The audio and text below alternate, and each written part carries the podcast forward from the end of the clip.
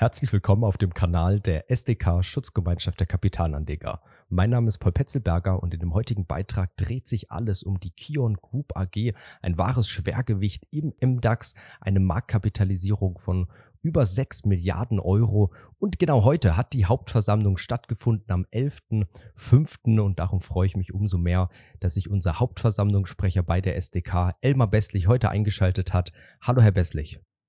Ja, schönen guten Tag, Herr Petzelberger. Bevor wir ins Eingemachte gehen, uns natürlich auch noch den Aktienkurs anschauen, ein bisschen in die Zukunft blicken, können Sie uns die Kion Group zu Beginn bitte noch mal kurz vorstellen? Ja, gerne. Also die Kion ist ein noch recht junges Unternehmen. Sie wurde 2007 aus der Ausgründung der Linde ähm, entwickelt.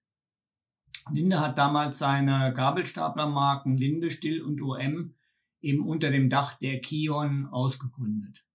2012 stieg dann ein chinesischer Anker-Investor ein, ein Hersteller von Dieselmotoren im Wesentlichen, Weichai Power heißt der. Und 2013 ging dann die Kion an die Börse. Ähm, der Anker-Aktionär ist heute mit 45,2 Prozent äh, an der Aktie beteiligt und der Rest ist im Streubesitz. Kion ist einer der weltweit führenden Anbieter für Gabelstapler und Lagertechnik. Gabelstapler hatte ich ja gesagt, das war das Ursprungsgeschäft, das aus der Linde kommt. Und 2016 hat man die Dematik gekauft, ein Anbieter von integrierten Automatisierungstechnologien und Softwarelösungen, eben ganz speziell für Lagerhäuser und die Optimierung von Lieferketten, inklusive der damit verbundenen Dienstleistungen. Die Kion ist also, wie man, wie man sieht, auf einem sehr spannenden und rasant wachsenden Markt tätig, nämlich dem Markt des E-Commerce und äh, bietet auf diesem Markt automatisierte Supply Chain Lösungen an. Äh, und die werden ja immer wichtiger weltweit und sie können auch über die Wettbewerbsfähigkeit von ganzen Unternehmen oder äh, Branchen entscheiden. Also jeder hat, glaube ich, schon mal online bestellt und erwartet, dass eigentlich am nächsten Tag seine Ware da ist. Und genau in diesem Markt ist die Kion tätig. Das Kion, die Kion hat etwa 40.000 Mitarbeiter weltweit, ist in 100 Ländern tätig und gemessen an den äh, verkauften Gabelstaplern, die immer noch etwa zwei Drittel des Geschäftes ausmachen, ist Kion äh, der Marktführer in Europa. Jetzt wollen wir natürlich auf den Aktienkurs schauen. Wir blenden ihn hier mal ein und sehen ja eine riesige Volatilität. Also die letzten fünf Jahre ging es immer wieder von um die 40 hoch auf 80 oder zuletzt sogar ein Kurs von 100 und jetzt innerhalb von kürzester Zeit, das sind ja nicht viele Monate von 100, jetzt der Kurs eingebrochen auf unter 50. Herr Besslich, können Sie das vielleicht kommentieren? Ist dieser Einbruch aktuell Ihrer Ansicht nach gerechtfertigt? Also man muss sehen, dass das letzte Jahr, insbesondere das zweite Halbjahr des letzten Jahres, eine Art ähm, Sonderkonjunktur für die Kion gebracht hat. Durch die ähm, globale Lieferkettenproblematik ist sehr viel in Lagerhäuser investiert worden, wovon die Kion natürlich profitiert hat. Das heißt, der Umsatz ist letztes Jahr deutlich gestiegen und äh, entsprechend ist der Kurs eben auch auf äh, fast äh, 104 Euro im November letzten Jahres gestiegen. Dann kam äh, Anfang diesen Jahres, es kamen die Lieferkettenprobleme, äh, es kam die Inflation, es kam der Lockdown in China.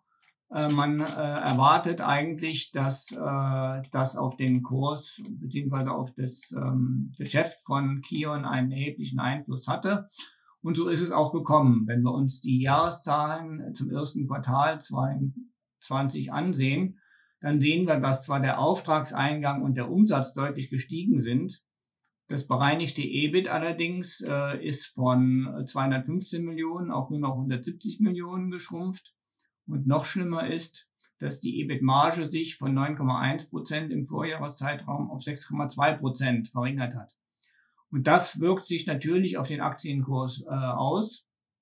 Ähm, dazu kommt noch, dass das Unternehmen Anfang März 22 eine Jahresprognose, eine recht optimistische Jahresprognose ausgegeben hatte, die dann sechs Wochen später kassiert worden ist, weil man einfach gesagt hat, es ist nicht abzusehen, wie sich die Lieferkettenprobleme und äh, vor allen Dingen die steigenden Preise äh, auf den Beschaffungsmärkten und auch die Entwicklung auf den Beschaffungsmärkten. Also beispielsweise äh, kommt äh, Stahl aus Russland, äh, der kommt in Zukunft nicht mehr. Man weiß halt nicht, äh, wie sich das entwickelt. Deshalb hat man die Prognose einfach kassiert. Und das ist auf den Kurs äh, der Aktie eingeschlagen.